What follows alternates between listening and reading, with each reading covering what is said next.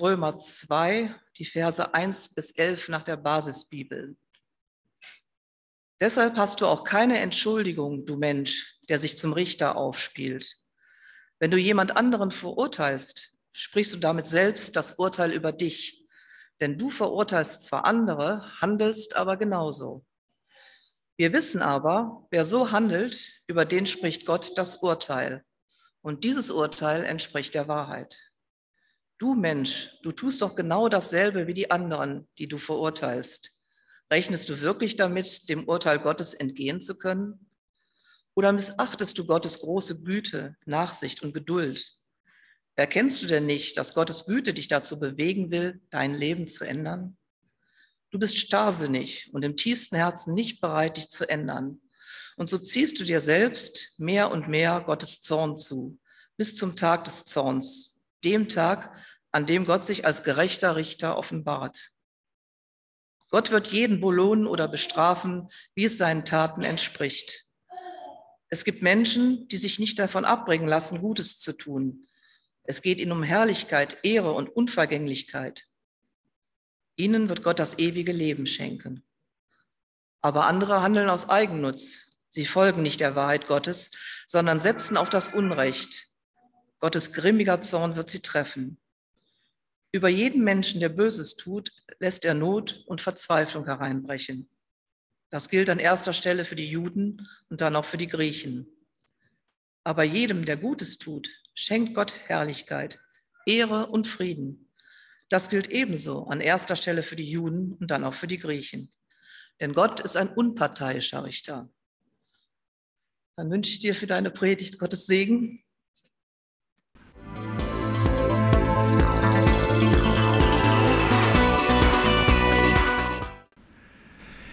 Ja, wir Christenleute, wir sind ja richtig gute Menschen, nicht wahr? Ähm, wir wissen ganz genau, was richtig und was gut ist und wir wissen auch, was falsch ist. Und äh, wir wissen Bescheid mit den entsprechenden Bibelstellen und haben sie dann in der Regel auch zur Hand, wenn das so unser Thema ist.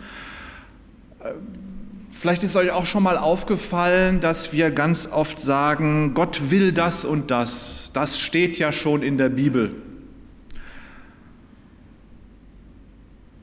Und in Wirklichkeit steht überhaupt nicht in der Bibel, was wir da gerade meinen, was Gott will. Wir denken nur, das finde ich gut und richtig, folglich muss Gott das auch gut und richtig finden und deswegen muss das in der Bibel stehen. Und zack, haben wir unsere eigene Meinung in die Bibel reingeschrieben.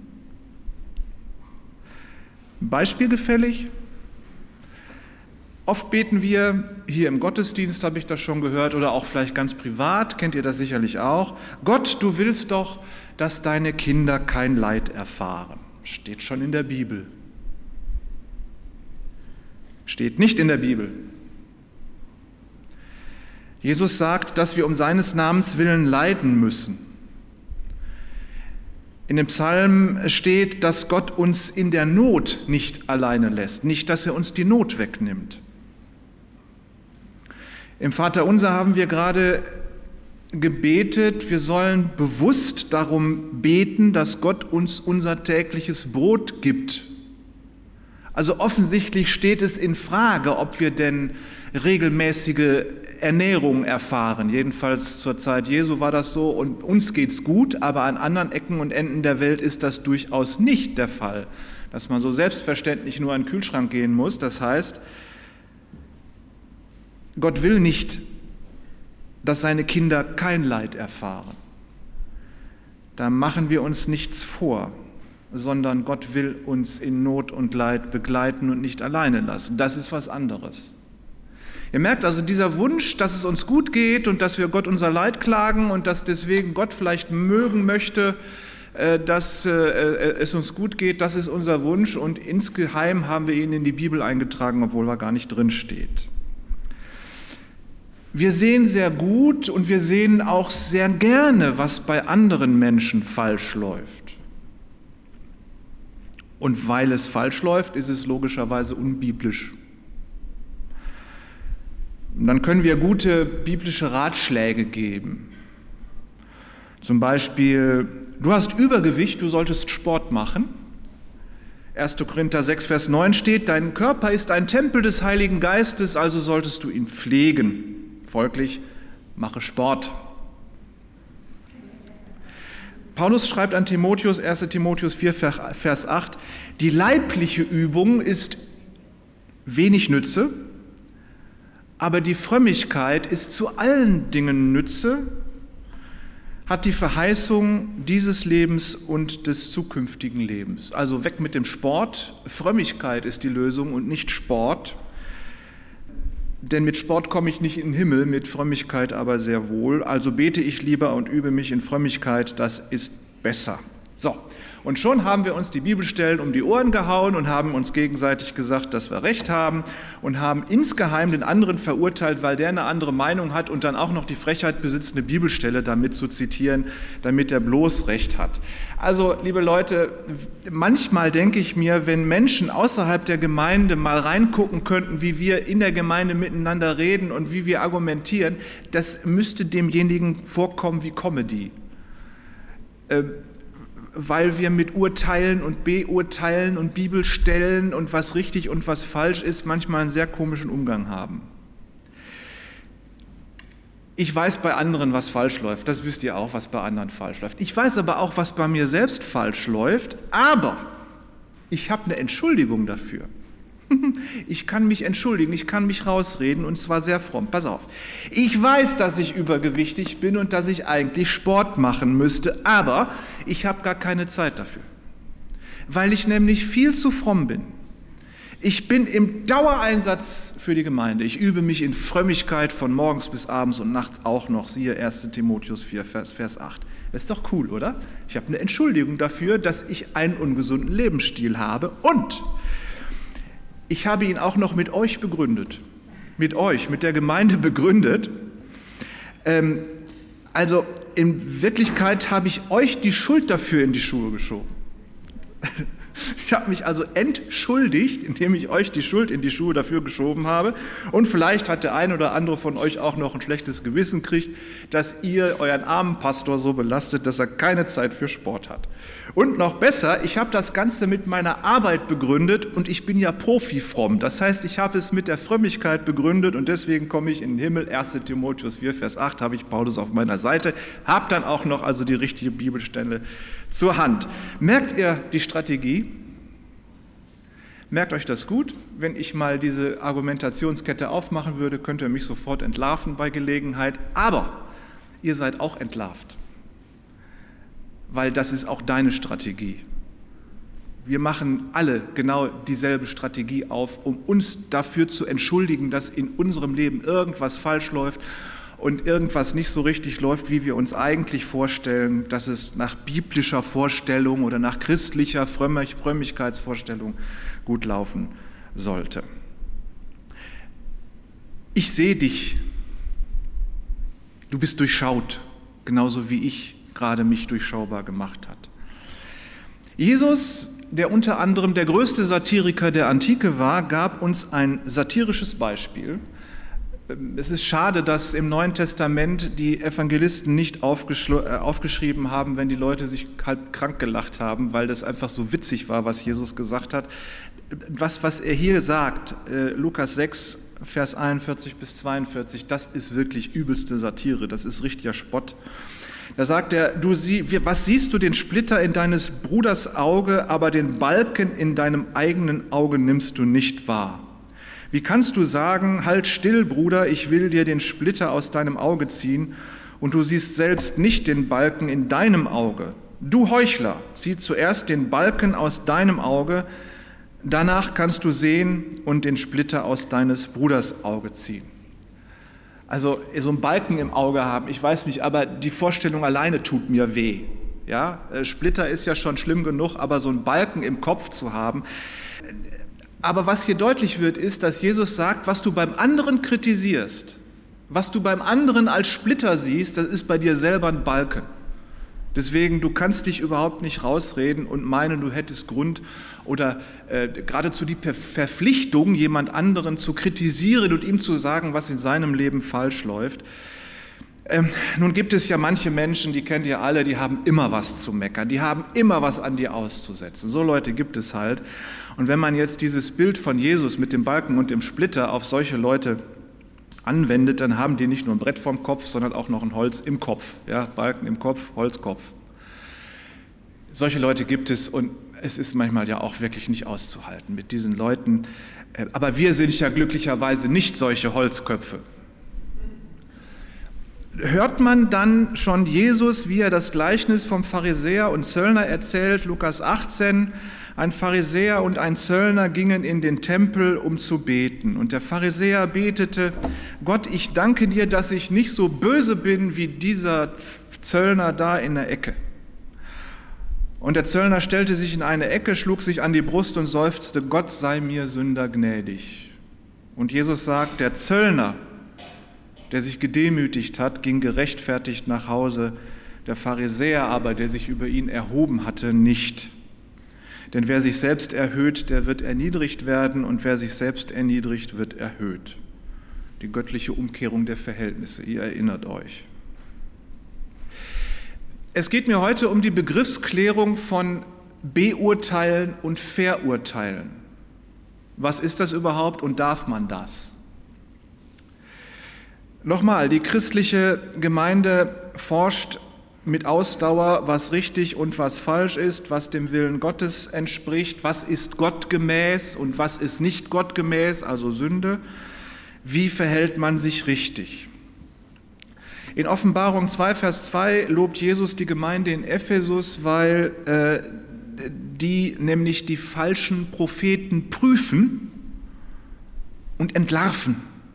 Die finden also raus, wenn Propheten sich groß aufspielen und sagen, hier, ich bin der Prophet, ähm, und in Wirklichkeit sind sie es nicht. Offensichtlich hatten die Christen in Ephesus die Fähigkeit, durch den Heiligen Geist bekommen, zu unterscheiden, was einen Mensch an, Menschen antreibt. Der Heilige Geist oder so ein selbstsüchtiger Geist, der sich so als Prophet aufspricht, aufspielt, obwohl er gar nicht dazu berufen ist. Das heißt, die Epheser Christen, äh, die beurteilten Menschen, die als Propheten Gottes auftraten.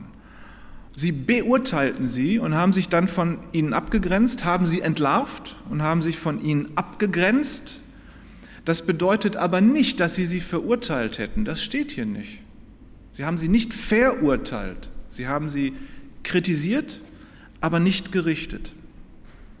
Die Begriffe verurteilen und beurteilen die werden gerne verwechselt äh, und man spricht manchmal davon, ich will ja niemanden beurteilen, als wenn das schon das Verurteilen wäre.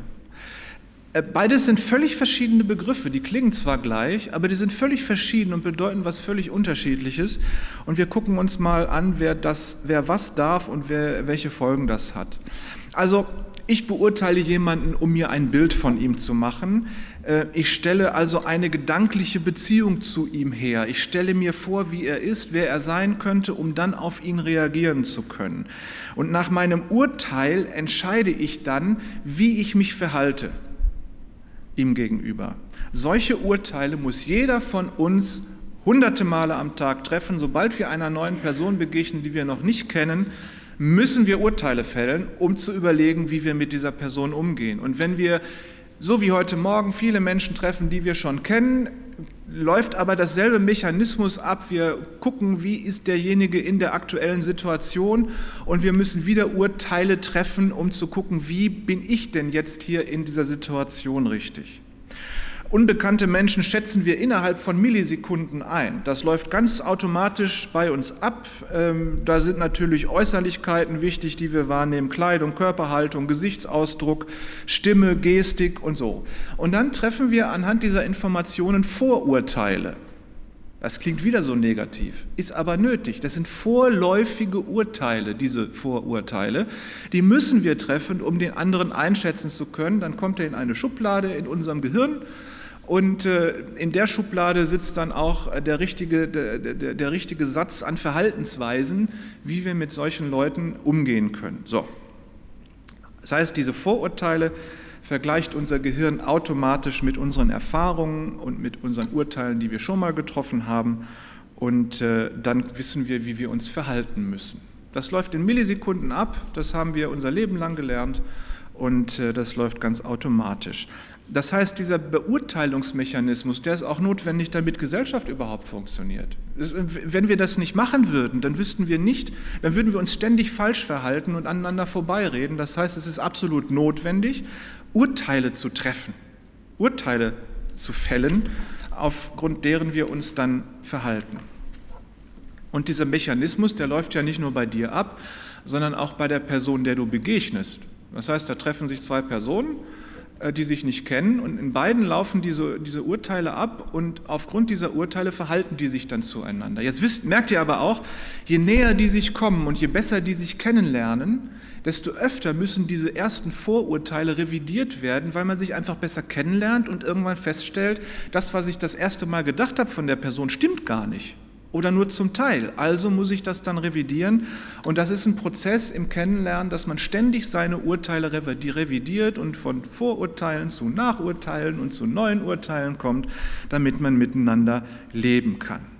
Und wenn man sich sympathisch ist, dann ist man sehr schnell bereit, vorläufige Urteile wegzutun und dem anderen näher zu kommen. Und wenn man sich unsympathisch ist, dann, naja, geht man halt so ein bisschen weiter auseinander, damit man sich nicht irgendwie gegenseitig dumm verhält. Wenn man sich aber weigert, seine Vorurteile zu ändern, wenn ich mich weigern würde, wenn ich dich weiter kennenlerne und ich würde mich weigern, dich aus dieser Schublade, die ich, in die ich dich beim ersten Treffen reingesteckt habe, wenn ich mich weigern würde, dich da wieder rauszulassen, dann würde ich dich verurteilen, dazu ein Mensch zu sein, der du nicht bist, in meiner Schublade. Und das soll nicht sein. Wir müssen unsere Urteile immer wieder revidieren. Das Verurteilen, nun haben wir einen Juristen da sitzen, der könnte uns das noch viel besser erzählen, aber ich mache das mal so in meinem laienhaften äh, Verständnis. Das Verurteilen steht einzig und allein einem Richter zu. Das ist ein Mensch in einer Gesellschaft, in der er arbeitet und die die Gesellschaft dazu berufen hat, Urteile zu treffen und zu verurteilen und diese Urteile dann auch umzusetzen. Und so ein Richter, der macht sich ein Bild von der Sachlage, in der ein Angeklagter eine bestimmte Rolle spielt in einem Zivilprozess. Wenn ein Richter eine Sachlage beurteilt, dann stellt er gerade keine Beziehung zum Angeklagten her. Es wäre sogar falsch, wenn er eine Beziehung zu einem Angeklagten hätte. Dann würde er sagen, du bist ja voreingenommen, du bist hier nicht der richtige Richter, sondern er stellt eine Beziehung äh, zu der Sachlage her, in der der Angeklagte eine bestimmte Rolle spielt. Äh, er stellt den Angeklagten in der Bezie und das, was er getan hat, in die Beziehung zu Recht und Gesetz und Ordnung. Und wenn der merkt, der Angeklagte hat dieses Gesetz des Recht Ordnung gebrochen, dann wird er verurteilt zu einer Strafe. So ist das. Das macht ein Richter. Der stellt keine Beziehung zum Angeklagten her, sondern stellt den Angeklagten in Beziehung zu einer Regel. In geistlichen Dingen ist Gott unser Richter. Das heißt, keiner von uns ist zum Richter berufen, weder von unserer Gesellschaft, also jetzt haben wir jetzt keinen Richter hier, glaube ich, ne? aber weder von unserer Gesellschaft noch von Gott ist von uns jemand berufen, Richter zu sein und über andere Leute zu richten. Wir müssen Urteile treffen, um miteinander leben zu können. Wir sind aber nicht dazu berufen, ähm, zu verurteilen, also zu richten. Dazu sind wir nicht berufen. Das ist etwas, was alleine Gott zusteht. Daraus folgt, wir können zwar Menschen beurteilen aufgrund von unseren Überzeugungen, die wir haben. Das ist durchaus richtig und muss auch so sein. Allerdings sind wir nicht zu Richtern berufen, hatte ich schon gesagt. Und dann haben wir bei Paulus in der Lesung gehört, dass er sinngemäß sagt, ein Mensch, der andere richtet, also verurteilt, der maßt sich an, auf Gottes Richterstuhl zu sitzen und sich selber auf Gottes Richterstuhl zu sitzen, ist per Definition Sünde. Und für die Sünde wird Gott dich dann verurteilen. Das wird er beurteilen anhand seines Rechtes und wird dich dann dafür verurteilen. Das heißt, überall, wo wir meinen, irgendjemanden verurteilen zu müssen, wird genau dieses Urteil auch uns selbst treffen, weil wir uns anmaßen, auf Gottes Richterstuhl zu sitzen. Wir sind aber nicht Gott. Wir sind Menschen. Das heißt, die menschlichen Fehler, die wir bei anderen finden, die finden wir bei uns selbst auch. Der Splitter und der Balken. Möglicherweise sind die, die, Fehler, die wir bei anderen finden, sogar bei uns noch viel schlimmer. Wir ignorieren sie bei uns nur oder haben gute Entschuldigungen, wie ich gerade vorgemacht habe. Wir haben also überhaupt nicht die Position richten zu können. Können wir nicht. Wir sitzen nicht auf dem Richterstuhl Gottes, sondern wir sitzen auf der Anklagebank. Das muss uns mal klar sein. Ein Mensch, der andere richtet, begeht eine schwere Sünde und darum wird er wiederum genau dafür von Gott beurteilt, verurteilt und wird seine Strafe empfangen. Nun sagt Paulus aber auch, wir sollen nicht die Güte und die Geduld Gottes missachten, die er uns mit uns und unseren Fehlern hat. Und die hat er ja nicht nur mit uns und unseren Fehlern, die hat er ja auch mit den anderen und ihren Fehlern. Und man muss sich das mal klar machen. Er hat uns wegen unserer Sünde gerichtet und hat auch über uns das Urteil gesprochen, hat uns verurteilt. Aber die Strafe dafür hat er selbst getragen in Jesus Christus. Das muss man sich mal vorstellen. Er hat uns verurteilt, hat aber selbst das Urteil und die Strafe an sich selbst vollstreckt. Das muss man erstmal schlucken. Das würde kein menschlicher Richter machen. Da wäre er dumm, würde er nicht lang leben. Aber Gott macht das, weil es ihm wichtiger ist, mit uns in Frieden zusammenzuleben, als sein eigenes Recht bis zum letzten durchzuziehen.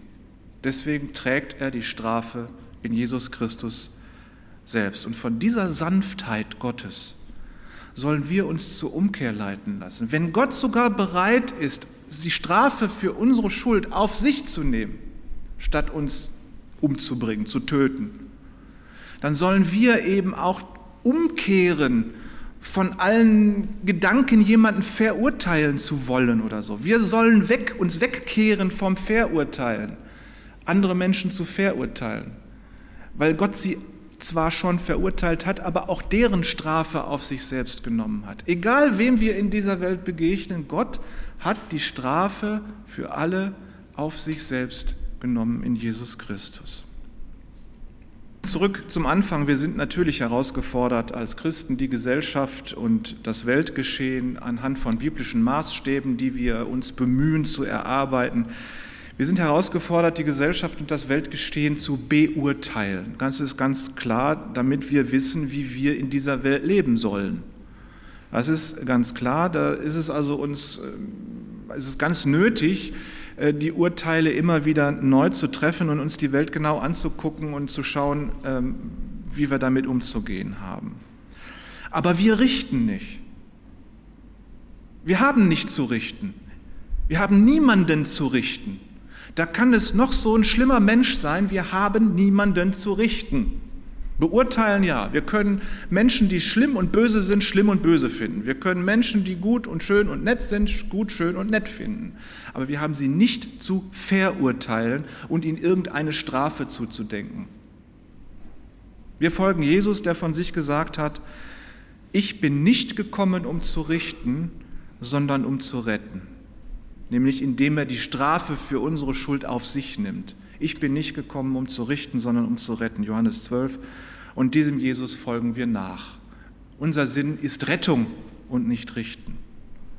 Und wir sind bereit, unsere Urteile über den anderen jederzeit zu revidieren. Paulus sagt in Philippa 2, in Demut achte einer den anderen höher als sich selbst. In Demut achte einer den anderen höher als sich selbst. Und wenn ich den anderen höher als mich selbst achte, werde ich ihn nicht verurteilen, sondern ich werde demütig sein und mit dem anderen Menschen umgehen. Weil wir Menschen sind, die nicht mit allen anderen Menschen klarkommen können. Geht nicht. Man kann nicht mit allen Leuten in ja, so Nähe sein, weil wir sind so unterschiedlich und manchmal klappt es halt einfach nicht. Das geht dann nicht. Dann kann es bedeuten, dass wir um manche Menschen einen Bogen machen müssen, damit es nicht zu Krisen kommt. Das haben, ist auch ein biblisches Beispiel. Abraham und Lot haben sich gesagt, wir müssen zu uns trennen, weil unsere Hirten sich ständig miteinander fetzen. Wir können nicht miteinander.